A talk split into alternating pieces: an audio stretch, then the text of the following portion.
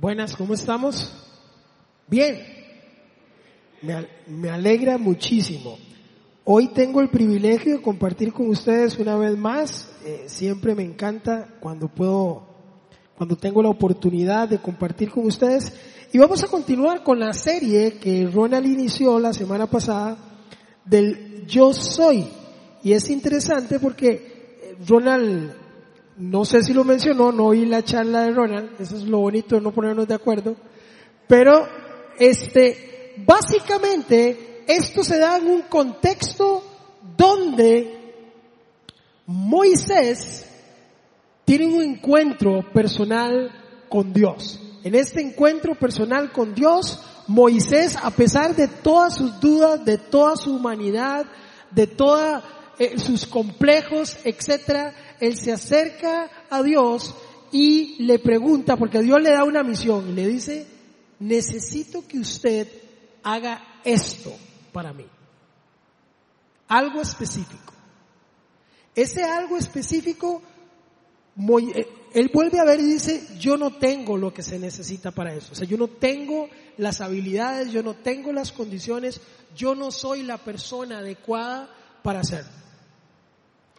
Acto seguido le pregunta, ¿cómo o qué me va a dar credibilidad a mí? ¿Qué va a ser lo que va a decir y me va a abrir las puertas al faraón para yo decir? Y el Señor le dice, diles que el yo soy te envía. Y es esa palabra, el yo soy. Los escritores o los, los teólogos dicen que de hecho ese nombre era tan exclusivo para Dios, o sea, nadie más lo usaba, que, que era impronunciable. De hecho estaba formado por, por puras sílabas. Y entonces ellos empezaron a, ¿cuál era el nombre de Dios? Y como era impronunciable, ellos empezaron a decir y le agregaron un par de, de letras ahí y entonces empezaron a leerlo como Yahvé. Y así empezó a conocerse. Yahvé, el yo soy.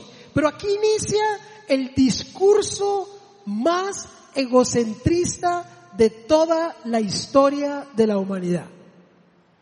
Y es Jesús diciendo, yo soy. Es el discurso más egocentrista que usted va a encontrar.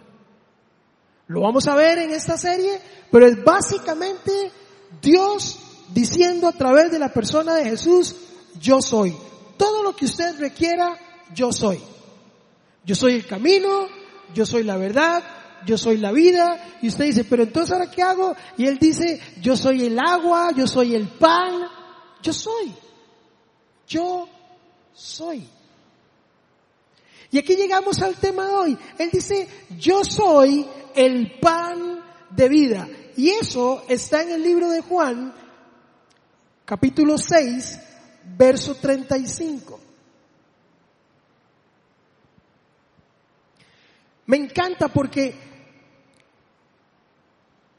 es la primera vez en toda la Biblia donde Jesús se atribuye el título del Dios innombrable. Es la primera vez que Jesús se autonomina y agarra la palabra Yahvé y la utiliza para sí, para sí mismo. Cuando Jesús dice, yo soy el pan de vida, está diciendo Yahvé. Si usted sigue leyendo el texto, por eso se dará cuenta que la gente se empezó a sorprender porque nadie mencionaba ese nombre y mucho menos que alguien se lo atribuyese para sí mismo. Pero vea lo que dice el verso. Dice, yo soy el pan de vida, declaró Jesús. El que a mí viene nunca pasará hambre. Y en el que en mí cree, nunca más volverá a tener sed. Yo quiero que hagamos una pausa y subrayemos algunas cosas de las que dice ahí. Lo primero es el yo soy. Me encanta, me encanta Jesús. Porque antes de eso, obviamente para entender todo eso tenemos que ver el contexto general donde está hablando. Y está hablando del contexto general del capítulo 6. Entonces yo quiero que viajemos por el capítulo 6 en algunas etapas. Pero este yo soy me encanta porque no es Jesús una vez más identificándose ante la gente que lo conocía. De hecho, vamos a tener pruebas de que cuando Jesús se identificaba con sus discípulos o con otros, no utilizaba la palabra yo soy. ¿Sabe cuál palabra utilizaba? Soy yo. Veámoslo, veámoslo juntos. Vea lo que dice el, el verso capítulo 6, verso, déjame verlo aquí, verso 20. Déjeme darle un poco del contexto que está pasando aquí. Jesús está caminando por el agua. ¿Usted sabe lo que es caminar por el agua? ¿Sabe? Es una de las cosas que yo digo, a pesar de todas las cabezonadas de Pedro, es el único que puede decir, aunque sea unos pasos, pero lo hice. A pesar de su cosa, él lo logró hacer. Vea lo que dice. Cuando vieron que Jesús se acercaba a la barca caminando sobre el agua y se asustaron, pero él les dijo, no tengan miedo, soy yo. Yo no sé si usted entiende igual que yo, qué mejor oportunidad para yo promoverme como el Dios de dioses que cuando estoy caminando en el agua.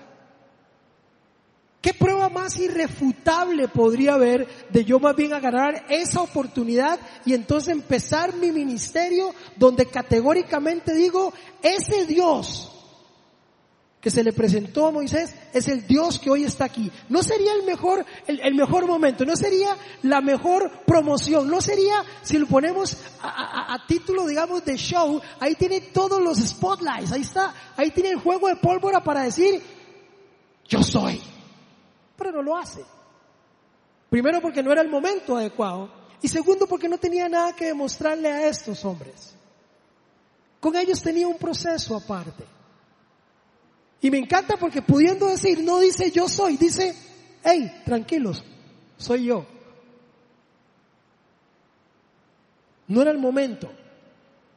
No era el momento del yo soy. El yo soy lo vamos a ver más adelante.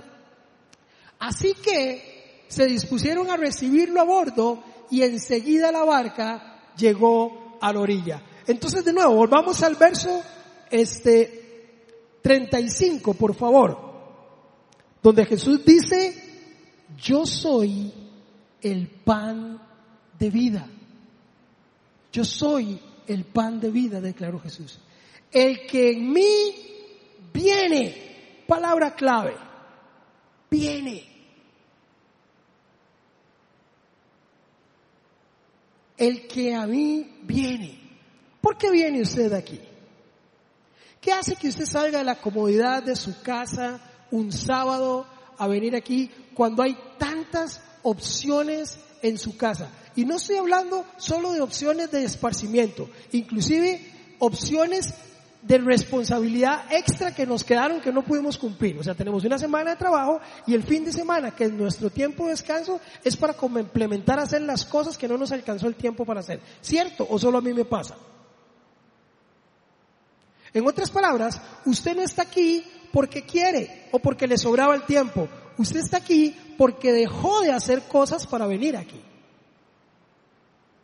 La pregunta aquí es, él dice, el que viene a mí nunca pasará hambre.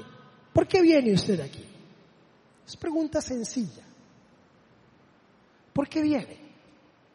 ¿Qué lo mueve a venir? ¿Qué lo mueve a venir? Y entonces, de nuevo, veamos el contexto de lo que estaba pasando y por qué Jesús en ese contexto hace esa afirmación. Vea lo que dice el verso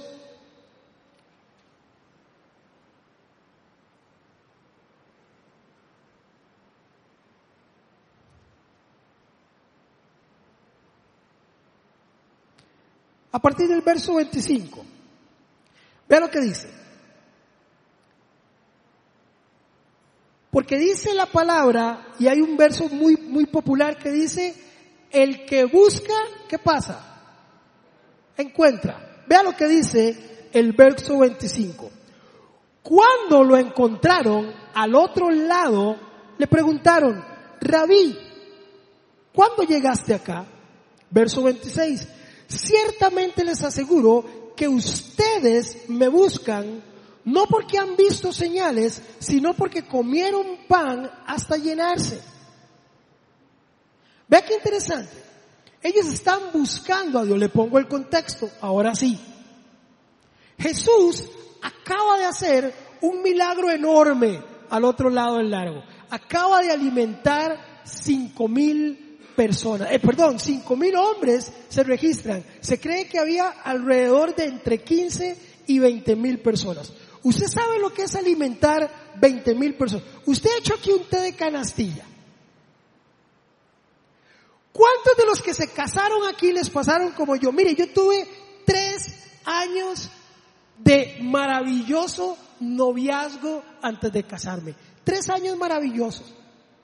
Un noviazgo de, mucho amor, de mucho cariño, de besitos, de regalos, de peluches. Pero sabe, en tres años nosotros nunca tuvimos más conflicto y nunca peleamos más que la semana antes de la boda.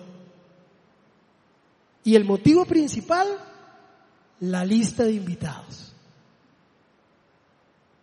Porque hay una lista reducida que eso significa gente que come. Y entre más grande sea la lista, más complicada es la comida.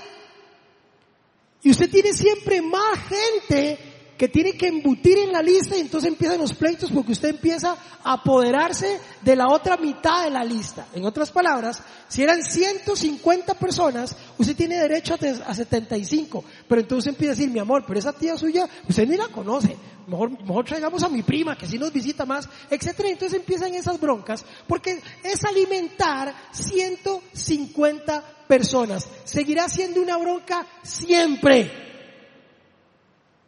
Ahora imagínense 15 mil. Ahora imagínense alimentar 15 mil personas. Pero no solo los alimentan, dicen que son saciados hasta el fin. Saciados. ¿Sabe qué es saciarse? Saciarse es sentarse allí, porque estaban sentados en el césped, sentarse ahí y con un palillo de dientes en la boca, usted dice, ese sí es el profeta que estábamos esperando. Es lo que dice el texto. El texto dice que después de ellos estar saciados, empezaron a decir, ese sí es el profeta que estábamos esperando. Déjeme decirle algo. Cuando todo está bien, qué fácil es ver a Dios por todo lado. Ojo, de hecho no estaban viendo a Dios. Estaban viendo a un profeta. Si usted lee el contexto, capítulo, dice, eh, eh, verso 1 del capítulo 6, dice que ni siquiera ellos llegaron allí porque querían ver a Dios. ¿Sabe por qué llegaron? Por las señales. Algún tiempo después, Jesús se fue a la otra orilla del mar de Galilea, de Tiberias, y mucha gente lo seguía. Verso 2 porque veían las señales milagrosas que él hacía en los enfermos. Entonces subió Jesús a una colina y se sentó con sus discípulos. Faltaba poco tiempo para la fiesta de la Pascua, cuando Jesús alzó la vista y vio una gran multitud que venía hacia él. Le dijo a Felipe, ¿dónde vamos a comprar pan para que coma tanta gente? Esto lo dijo solo para ponerlo a prueba porque él ya sabía lo que iba a hacer. ¡Qué chiva! Eso en Facebook pondrían entre paréntesis sarcasmo. Ahora todo el mundo pone eso. Dice una cosa y dice, entiéndase el sarcasmo. Bueno, ese es un poco el sarcasmo de Jesús. Él se pone la par y ve a esa multitud y dice, man, ¿y, cómo alimentamos a esta gente? Sabiendo él que ya tenía la respuesta. Vea lo que sigue diciendo. Ni con el salario de ocho meses podríamos comprar suficiente pan para darle un pedazo, ojo, un pedazo a cada uno, respondió Felipe. ¿Sabe? Saqué la cuenta porque a mí me gusta investigar varas de uno, pero saqué la cuenta y el salario de ocho meses es más o menos al tiempo actual un promedio de 4.800 euros. ¿Eso cuántos serán dólares? 5.500 dólares. 5.500 dólares en pan. Y si van a la porra, ahí es que eso es mucho más. Es baratísimo el pan. El pan es barato. ¿O me equivoco? El pan es barato. Imagínense la cantidad de pan. Y era, ojo, un pedazo por jupa. No se abuse. Ahí hay que ponerles gafetes y sello y todo para que nadie repita. Es un pedazo. Vea lo que sigue diciendo. Otro de sus discípulos, Andrés, que era hermano de Simón Pedro, le dijo, aquí hay un muchacho que tiene cinco panes de cebada y dos pescados. Pero ¿qué es esto para tanta gente? Hagan que se sienten todos, ordenó Jesús. En ese lugar había mucha hierba, así que se sentaron y los varones adultos eran cinco mil. Ojo, se cuentan a los adultos porque por una, una razón absurda cultural las mujeres no contaban y los niños mucho menos. Y todos sabemos que donde hay un hombre hay una mujer y mínimo dos chiquitos. Entonces haga la matemática. Cuando en ese tiempo inclusive, si mis primeros dos hijos no eran varón, yo seguía pulseándola hasta tener mi hijo varón. Así que era un montón de gente ahí. Vea lo que sigue diciendo. Entonces Jesús tomó entonces los panes, dio gracias y distribuyó a los que estaban sentados todo lo que qué. Era un pedazo por jupa. Ya no. Todo lo que quisieran. A mí me encanta porque es que Jesús es un bicho. Jesús dice, coman todo lo que quieran, porque les tengo una lección después de eso. Jesús nunca desaprovechó una oportunidad para enseñar, nunca. Vea usted su ministerio completo.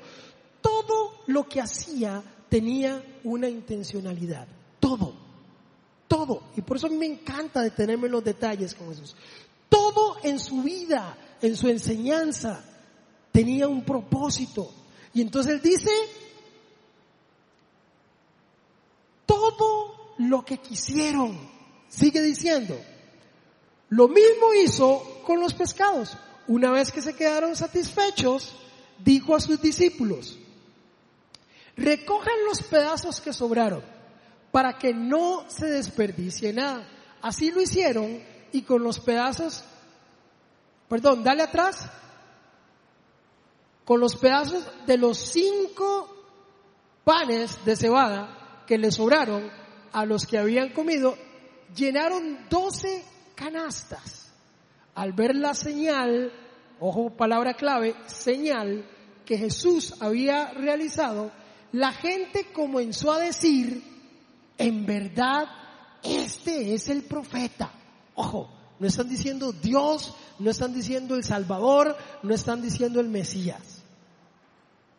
Este sí es el profeta que ha de venir al mundo. Pero Jesús, dándose cuenta de que querían llevárselo a la fuerza y declararlo rey, se, retiró de nuevo a la montaña él solo. Voy a detenerme ahí. Yo digo, ¿por qué Jesús si tiene la gente muerta de hambre, les da de comer, quiso alimentarlos, los hacía hasta que ya no puedan comer más. Yo les hago la pregunta porque yo por lo menos en mi mente lo pensaría diferente. ¿para qué voy a recoger el restante?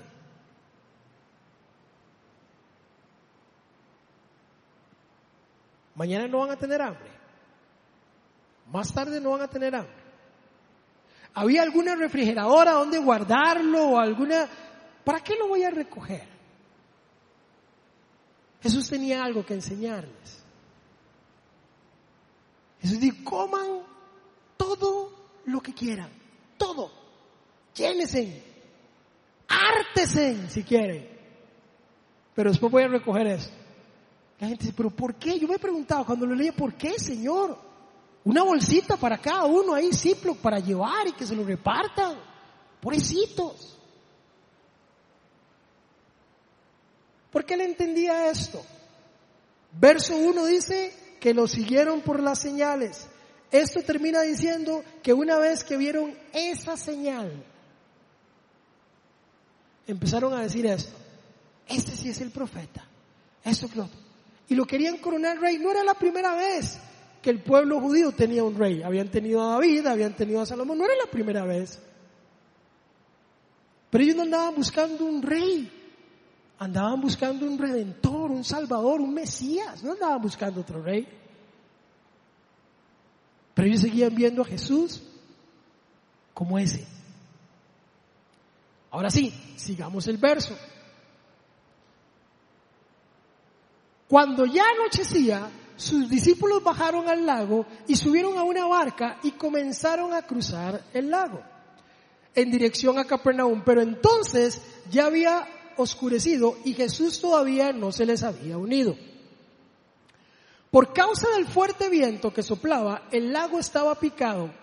Habían, habrían remado unos cinco o seis kilómetros. A mí me encanta cuando los autores escriben esto. Porque cuando el autor escribe cinco o seis kilómetros, dice, ¿y a quién le va a importar? Bueno, a los que tenemos que entender que cuando dicen que Jesús caminó por la arena, no es que estaba en Cancún, donde usted se mete 300 metros y el agua todavía le llega por aquí. Ni en Cuba, que usted camina 400 metros en la playa y el agua le llega por aquí. Están a kilómetros. Quédele claro. Porque cualquiera podría empezar allá, ¿no? Ves que, claro, y seguro estaba ahí en, en, en, en, ¿cómo se llama ahí? En Varadero, en Cuba. Se camina y se lo ve a la gente ahí, el agua por aquí y andan. No es eso lo que estaban diciendo. Seis kilómetros. Sigamos leyendo. Cuando vieron que Jesús se acercaba a la barca caminando sobre el agua, eso ya lo leímos, pero vamos a pasar rápidamente por aquí, se asustaron, pero él les dijo, no tengan miedo, que soy yo, eso me encanta. No dijo el yo soy, dijo soy yo. Así que se dispusieron a recibirlo a bordo y enseguida la barca llegó a la orilla, a donde se dirigían. Al día siguiente, la multitud que se había quedado en el otro lado del lago, se dio cuenta de que los discípulos se habían embarcado solos. Allí había estado una sola barca y Jesús no había entrado con ellos, con sus discípulos. Sin embargo, algunas barcas de Tiberia se aproximaron al lugar donde la gente había comido el pan después de haber dado gracias al Señor. Vea cómo vuelve a decir, no es donde la gente había amanecido, donde, dice, donde la gente había qué? Comido el pan. Vuelve a traer el pan. ¿Sabe por qué? Porque vea qué interesante. En cuanto la multitud se dio cuenta de que ni Jesús ni sus discípulos estaban allí, subieron a las barcas y se fueron a Capernaum a buscar a Jesús. Palabra clave, el que busca encuentra. ¿Cuándo lo encontraron?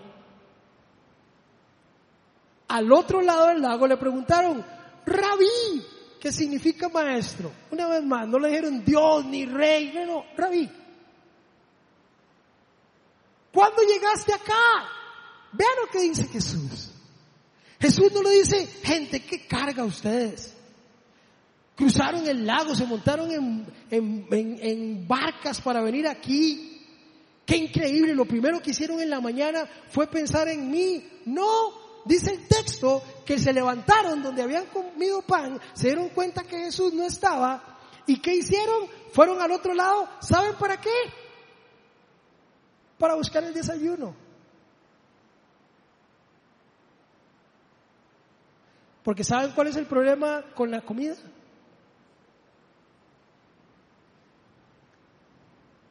que no dura para siempre. ¿Sabe? Un día de estos alguien nos invitó a mi esposa y a mí al novillo alegre. Ay Dios. Yo creo que Dios sí tiene algo con el novillo alegre, es, es, es de Dios.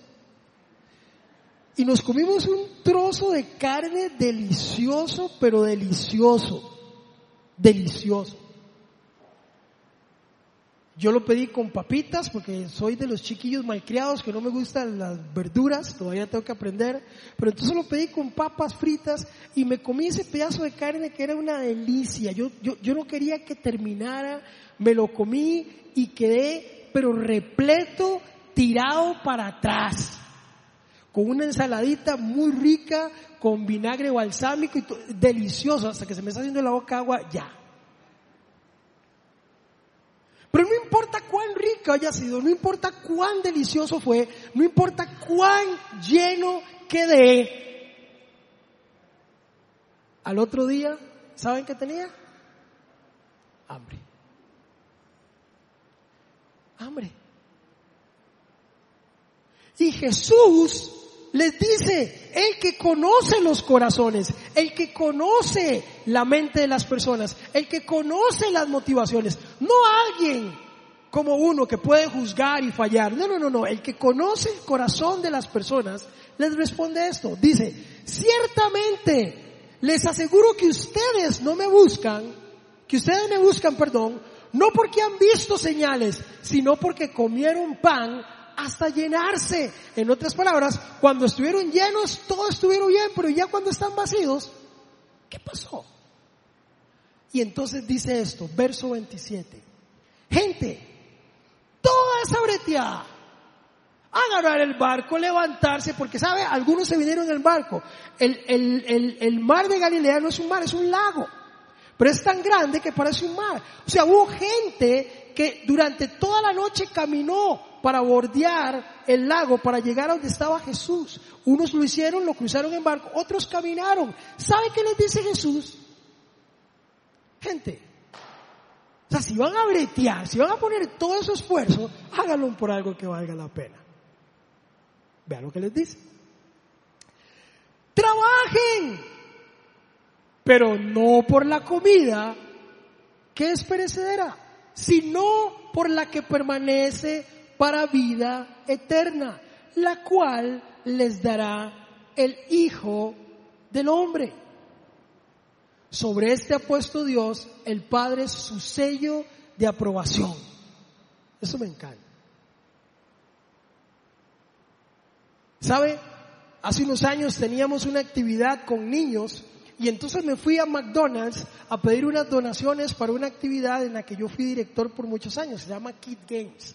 Entonces hacíamos olimpiadas infantiles donde a través del deporte evangelizábamos chicos. Eso lo hicimos por muchos años.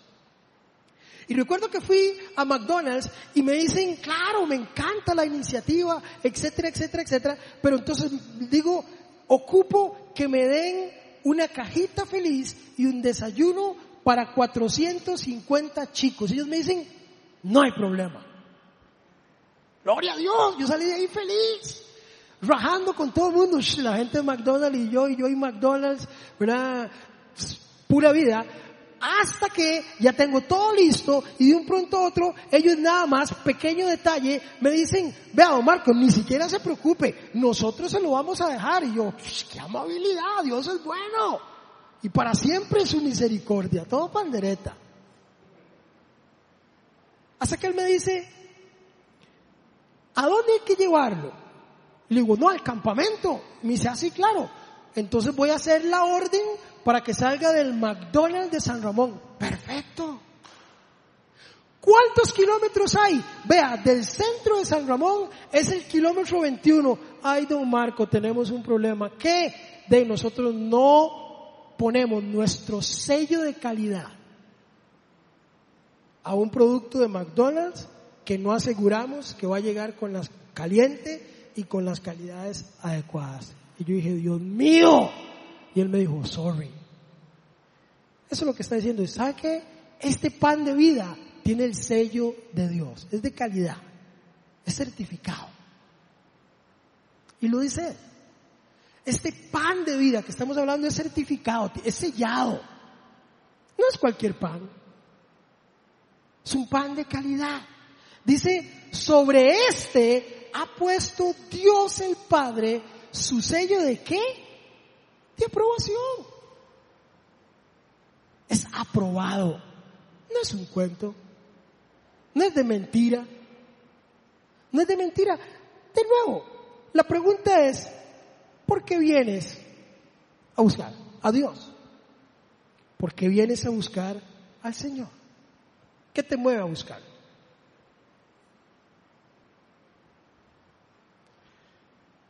Si tú vienes a buscar al Señor por el milagro, como decían ellos, por las señales, déjeme decirle algo, al igual que el pan, las señales se acaban. Las señales se acaban.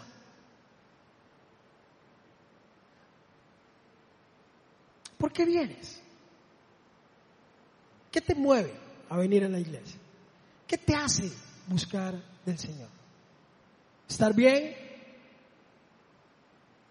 ¿Prosperado, bendecido y en victoria? Porque si no, entonces esa no es la historia de Job. Entonces Job está fuera del partido. Job está fuera del partido. Porque qué fácil es venir a Dios cuando todo está bien. Qué fácil. ¿Sabe? Job pierde todo. El Señor, el Señor dice, el diablo dice, es que Job, Job está ahí porque usted, Job está cachete, y lo tiene todo. Plata, familia, todo. Y el Señor que conoce los corazones le dice, pruébalo. Y lo prueba. Y lo pierde todo. ¿Sabe cuándo? el mismo día. Se le mueren sus hijos, pierde su ganado, pierde su casa, pierde su propiedad. ¿Sabe? La gente es muy mala con la esposa de Job. Porque dice, maldice a Dios y muérete. Y la gente dice, qué bruta esta hermana, qué bruta. No, no, no, no. ¿Cómo se siente usted cuando se le enferma un hijo? ¿Mm? A ella se le murieron todos el mismo día.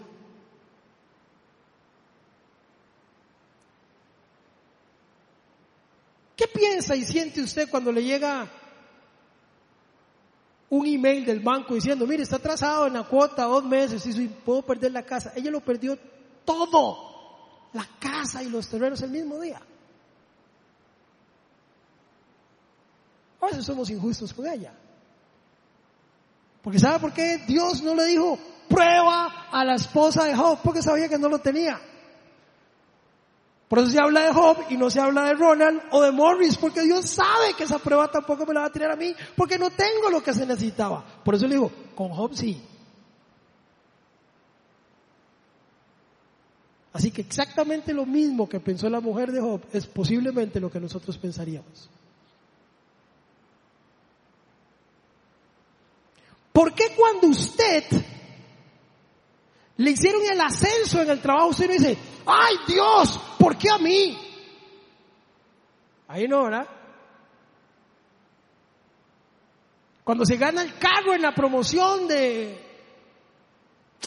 ay Dios, ¿y por qué yo? Tanta gente que necesita un carro y ¿por qué a mí? ¿Por qué me bendecís a mí? Eso es lo que usted dice. Porque Job terminó diciendo, Si obtengo lo bueno del Señor, ¿por qué también no lo malo? Por eso, por eso el apóstol Pablo, sin convivir con Dios, sin tener presente a Dios, o sea, no, él no fue uno de los discípulos, por revelación divina de Dios, por acercarse a ese Dios y comer ese pan de vida, él entendía y entonces podía decir cosas como, ¿sabe qué? Vea, nada, ni lo alto, ni lo profundo, ni lo bajo, ni lo... Nada podrá separarme del amor de Dios que es en Cristo Jesús.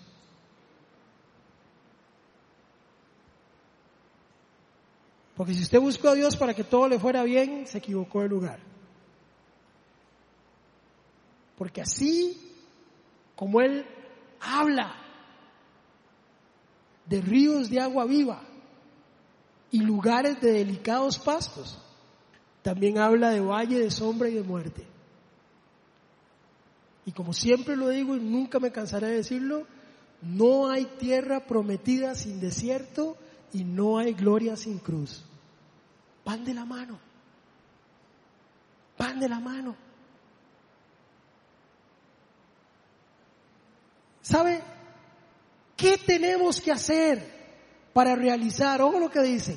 ¿Qué tenemos que hacer para revisar, revisar las obras que Dios exige? Le preguntaron. Todavía no les había caído la peseta. Todavía seguían esperando el milagro.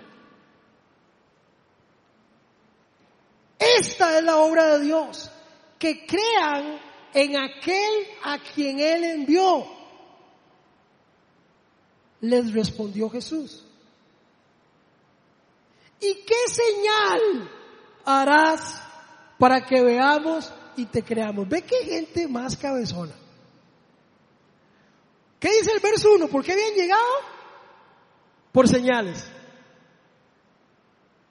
Después de que alimentó a los cinco mil que dijeron, Él es. Por las señales que Él es. Pero ahora que Él les dice, vea, ¿sabe qué? yo soy un pan diferente, soy certificado. Este pan, si usted se acerca y viene y come mí, nunca más tendrá hambre, nunca más tendrá sed. Dice, ¿y qué señalarás para que veamos y te creamos? ¿Qué puedes hacer? Insistieron ellos. Vean lo que sigue diciendo.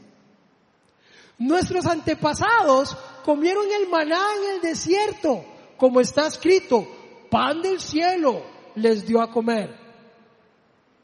Ciertamente, ah bueno, pan del cielo les dio a comer, paremos ahí. Vean lo que están diciendo esta gente. Perdone que me tome esta posición, pero es que estos chavalos son tan carebarros que tengo que ponerme cómodo.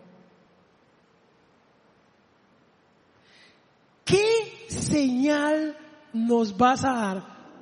No solo eso, acaba de darlas, vinieron porque sabían de las señales de que sanaba personas, etc. Acaban de ver alimentar a cinco mil. Pero les cayó mal que Dios les dijera la verdad en la cara. Hey gente, ustedes no vinieron aquí porque, ustedes vinieron aquí porque tienen hambre. ¿Qué es lo que ocupan? El desayuno. Y eso les cayó re mal. Re mal. Y entonces le dicen, ¿qué señal nos hará? Pero acto seguido dice, porque si me está hablando del milagrito de ayer, de alimentar cinco mil, déjeme decirle que Moisés alimentó a tres millones durante 40 años. ¡Qué cáscara, gente! Es lo que le están diciendo. Porque si me está hablando del milagrito de alimentar a esa gente, déjeme recordarle que las escrituras dicen que ese milagrito ya yo lo había visto. Ese milagrito alguien se lo copió, ya alguien lo había hecho antes. Es lo que están diciendo, o me equivoco. Es lo que están diciendo. Nuestros antepasados comieron el maná en el desierto, como está escrito. Pan del cielo les dio a comer. Verso 32. Ciertamente les aseguro, vea Jesús, ciertamente les aseguro que no fue Moisés el que les dio a ustedes el pan del cielo. Una vez más no les había caído la peseta, no fue Moisés. No se equivoquen. Una vez más, Sálganse de su ignorancia. No fue Moisés. Vean lo que sigue diciendo. El que da el verdadero pan del cielo es mi Padre. El pan de Dios es el que baja del cielo y da vida al mundo. Señor, le dijeron, danos siempre ese pan. Entonces ahora sí, como les cambió el discurso, ah, bueno, bueno, entonces yo sí quiero de ese. Y vean lo que les dice. Yo soy. Dice, ay, soy yo. Como dijo en la barca. Ahí es la primera vez donde Jesús en toda la historia de la Biblia es la primera vez que él toma el nombre de Yahvé y lo apropia, dice, yo soy. Yo soy. Y pasamos muy rápido por ahí.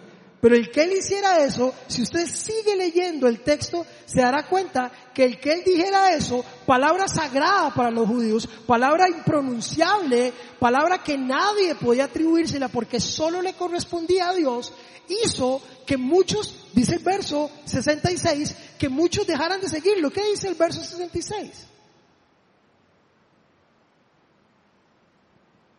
Dice, desde ese entonces muchos de sus discípulos le volvieron la espalda y ya no andaban más con él.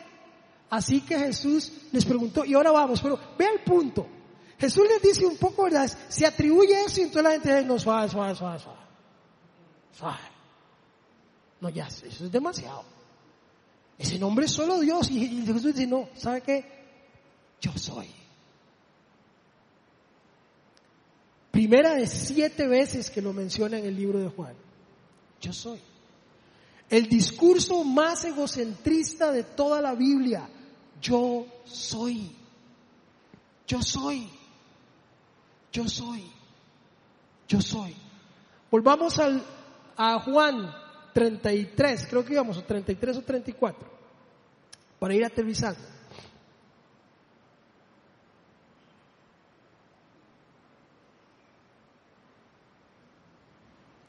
Juan 6, 33.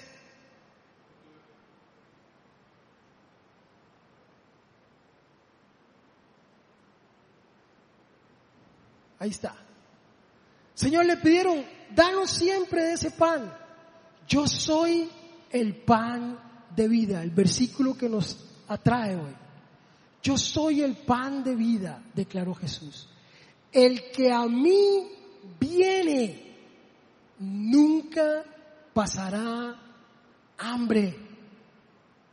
El que se acerca a mí con las motivaciones correctas, nunca más tendrá que buscarme para que le dé el desayuno.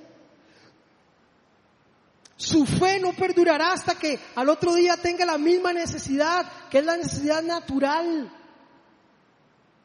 Nunca más tendrá hambre. El que se acerca a mí con las motivaciones correctas. ¿Sabe? Esta es una invitación a acercarnos a la cruz. Acercarnos a la cruz. Rendirnos a la cruz.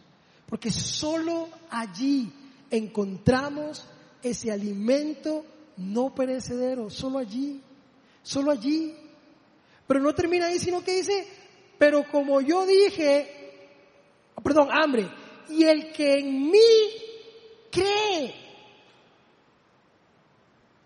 Habla del que viene y habla del que cree. ¿Cuáles son las condiciones para tener una vida eterna con Cristo? Venir a Él y creer.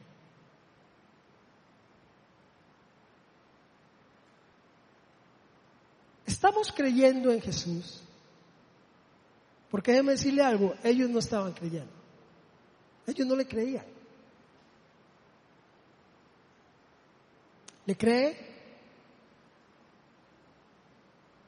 Cuando la cosa no anda bien, usted cree. Porque creer a Jesús trasciende las situaciones, trasciende el tiempo, trasciende las motivaciones y trasciende las circunstancias. Siempre lo he dicho y lo repito una vez. No es lo mismo creer cuando yo estoy fuera de la ecuación y otra muy diferente creer cuando estoy dentro de la ecuación. Siempre lo digo. Es como cuando usted va al circo del sol. Y usted ve a esa gente con la música de Soda Stereo buenísima. No he ido, pero me lo imagino. Yo soy fan de Soda Stereo. Pero usted los ve ahí y usted sabe que esos son los trapecistas más cargas del mundo. Si son la gente más experimentada, más carguísima del mundo. Y entonces es fácil para usted que la persona que usted dice, ¿y cuántos creen que esta persona va a pasar de ahí allá en el carretillo ese de una sola rueda con unos pinos y, haciéndole malabares? Mire, el 90% de las personas que están ahí van a decir, yo, yo creo. Claro, por referencia sabemos que son buenos, lo tenemos claro. ¿Sabe hasta dónde termina nuestro creer? Cuando la persona dice, ok, si usted cree, venga, porque usted se va a subir en los hombros del trapecista y él con usted en los hombros va a pasar por ese mismo cuerda con los conos. Ya no suave, ya no creo. Porque creer cuando yo no soy parte de la ecuación es fácil. Pero creer cuando me toca a mí poner mi voluntad, mi esperanza y mi vida es diferente. Y aquí lo que está diciendo es, el que cree,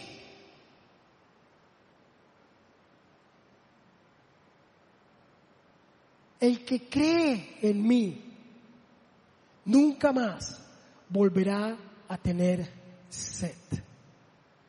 Y me llama la atención porque pan y agua son de los tres elementos fundamentales de la vida. La alimentación, la bebida. ¿Saben cuál es el tercero? El aire. El aire. Señor toma dos de estos ejemplos para decirlo. Pero como ya les dije, a pesar de que ustedes han visto, no creen. ¿Cuántos hemos visto la mano de Dios en nuestras vidas? ¿Cuántos hemos visto a Dios trabajar en nuestras vidas? Es que es el asunto cuando creemos en las señales. ¿Sabe qué le están diciendo otro? Ya vimos la señal de ayer, pero hoy queremos ver la señal de hoy. Y entonces yo mañana quiero ver la señal de pasado mañana. Es que no se trata de señales, es el mismo Dios. Porque a ese Dios hoy nos dará señales y habrán días en que no habrán señales y aún así tenemos que seguir creyendo en Él. Porque entonces cuando ya no hay señales, entonces ya no está Dios.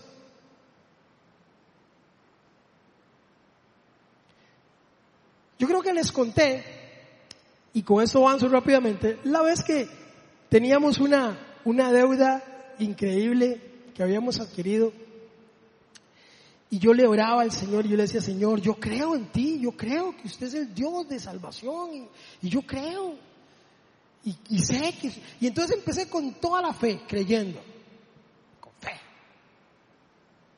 Pero la fe se me iba debilitando conforme se acercaba la fecha de pago. Entonces al medio decía, Señor, yo creo, no sé de a dónde, Señor, aunque tengas que mover las piedras del cielo, tú responderás, tus ángeles están... A los 15 días yo decía, Señor, yo creo. A la semana yo decía, bueno, el Señor, usted sabe cómo es, ¿verdad? Soy, soy parte de la planilla, soy, soy, pastor, usted me conoce. ¿eh? Tres días antes estaba ahí, Señor, ¿por qué? Todo lo que yo hago para el Evangelio, Señor, yo creo en ti, pero, pero me falla la fe y usted no me ayuda. El día antes, ya yo había zapateado, yo dije, Dios, ¿para qué? Entonces ya empecé yo con mis fuerzas llamando gente, man, necesito que me ayude, usted me ayuda, sálveme. Ya, en mis propias fuerzas. El día de la deuda otra vez volví a donde debió haber empezado, de rodillas. Pasaban a las 3 de la tarde, yo a las 8 de la mañana, ¡ay, Señor, tú sabes! me avergüenzo de todo lo que dije, Señor, eran varas, etc. Tocan el timbre y yo, llegó el cobrador. Y es un muchacho de correos de Costa Rica. Entra y me trae una carta certificada, firmada por José Rubio, mi classmate de escuela bíblica en 1994. Mi compañero de cuarto en el campus cuando estudié la Biblia. Abro la carta y veo la fecha, estoy hablándole de hace unos ocho años. Usted y yo sabemos lo que significaba el correo en ese tiempo. Escribir hoy, te quiero mucho, ponerlo en un sobre para que durara más o menos 15 días en llegar a la otra persona para que dijera, ay, te quiero mucho y te respondiera, ay, yo también, 15 días de vuelta, entonces al mes y resto usted completaba la ecuación. Lo que pasa es que es sencillo ahora porque es, es a un clic. Pero los que somos de esa generación sabemos que tomaba un mes una conversación por carta. Esta carta está fechada 15 días antes de yo recibirla. Y dice, Morris, no tengo la menor idea de por qué, pero Dios me puso en el corazón enviarte esto. Espero que te sirva, sigo nada más las órdenes de Dios, soy obediente a Dios. Y dentro del sobre viene exactamente el dinero que ocupaba para pagar. ¿Sabe? Cuando nuestra fe falla, ya Dios ha contestado 15 días antes tu petición. Solo que a veces no lo sabemos. Y no tenemos por qué saberlo. Porque el plan no es nuestro, el plan es de Él. ¿Sabe? Dios había contestado mi petición 15 días antes. Por eso el Señor dice, no se preocupen por qué van a comer, yo voy a proveer. Preocúpense de comer el pan, ese sí, ese pan que da vida eterna. Ese pan que no les va a volver a dar sed jamás. No el que se comen hoy y mañana es desecho en un servicio sanitario. No, ese que dura para siempre. Ese que dura para siempre.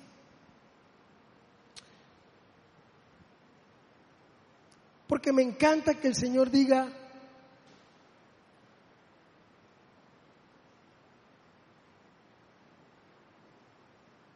todos lo que el Padre me da vendrá a mí.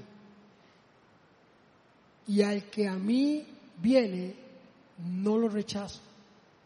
Porque he bajado del cielo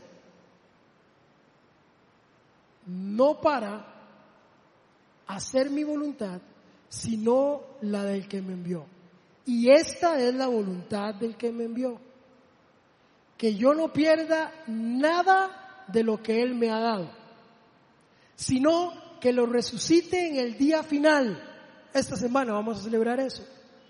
Porque la voluntad de mi Padre es que todo el que reconozca al Hijo y crea en Él tenga vida eterna yo lo resucitaré en el día final.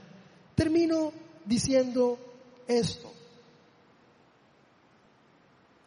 Lo que dice Efesios 1 del 15 al 17. Yo quiero que esa sea nuestra oración. Esa oración que hacía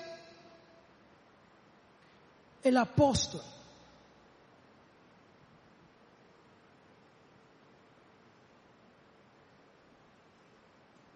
Por eso yo, por mi parte, desde que me enteré de la fe de que tienen en el Señor Jesús y del amor que demuestran por todos los santos, no he dejado de dar gracias por ustedes al reconocerlos en mis oraciones.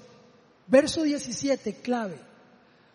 Pido que el Dios de nuestro Señor Jesucristo, el Padre glorioso les dé el espíritu de sabiduría y de revelación para que lo que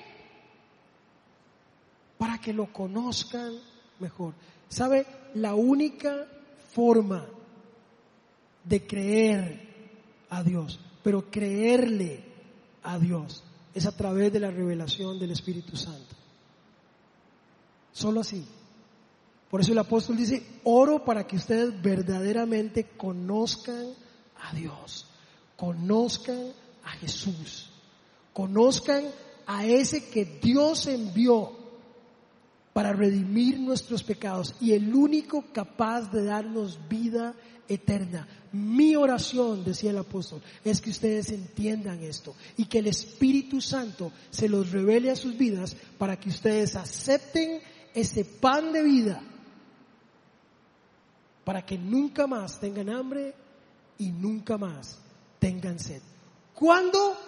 Ahora, ahora, ahora es ya, porque no quisiera que pasara lo que dice Amós capítulo 8. Y con esto vamos terminando.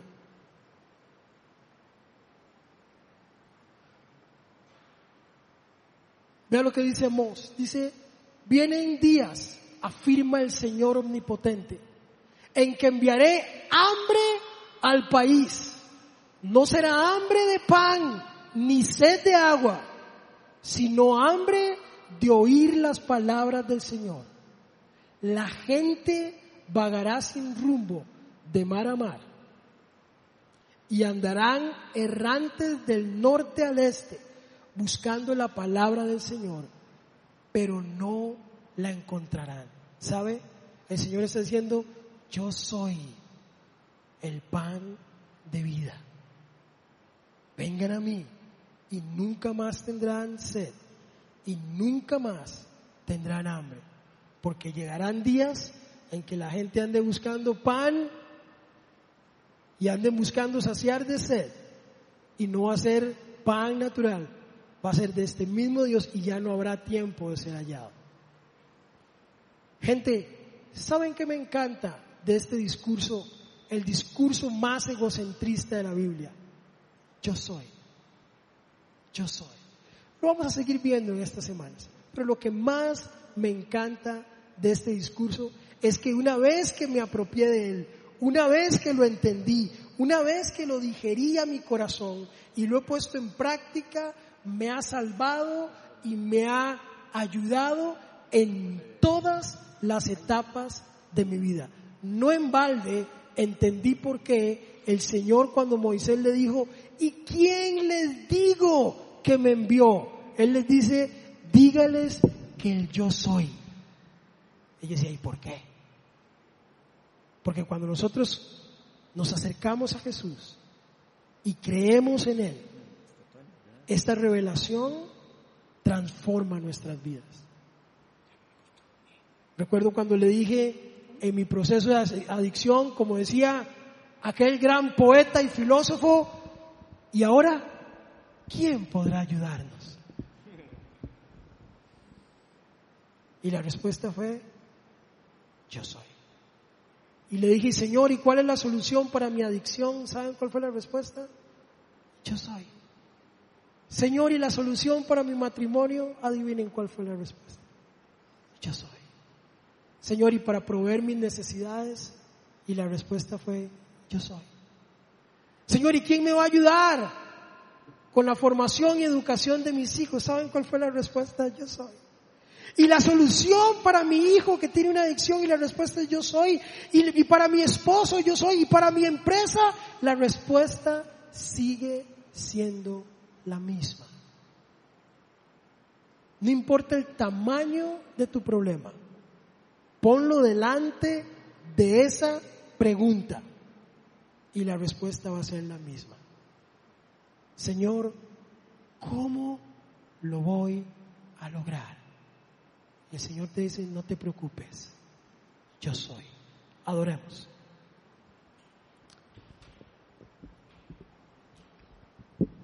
Pero sabe, la única forma es haciendo lo contrario a lo que hizo esta gente. Es acercándonos al Señor y creyendo en Él, no por lo que recibo de Él, sino por lo que Él es, por quién es Él. Con un corazón sencillo, con un corazón humilde No te acerques al Señor por sus señales, porque a veces habrán y a veces no habrán. No te acerques al Señor porque todo está bien, porque a veces habrá abundancia, a veces habrá escasez. Acércate a Él, porque es la única esperanza para nuestras necesidades. Pero para acercarse a Dios, por eso Juan 3:16 lo decía, porque de tal manera amó Dios al mundo, que envió a su único Hijo, para que todo aquel que en Él que crea, no se pierda, mas tenga vida eterna.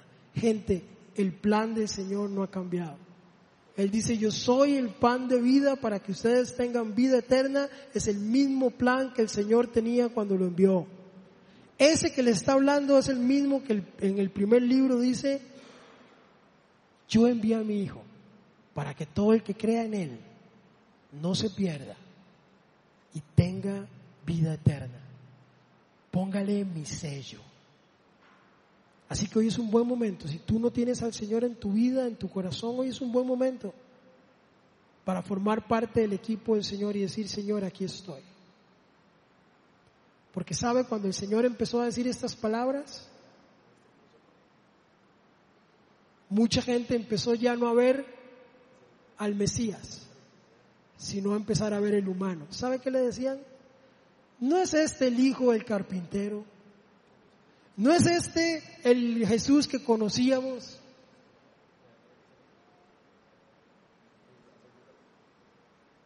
El yo soy es la revelación del Padre, es la encarnación de Dios mismo.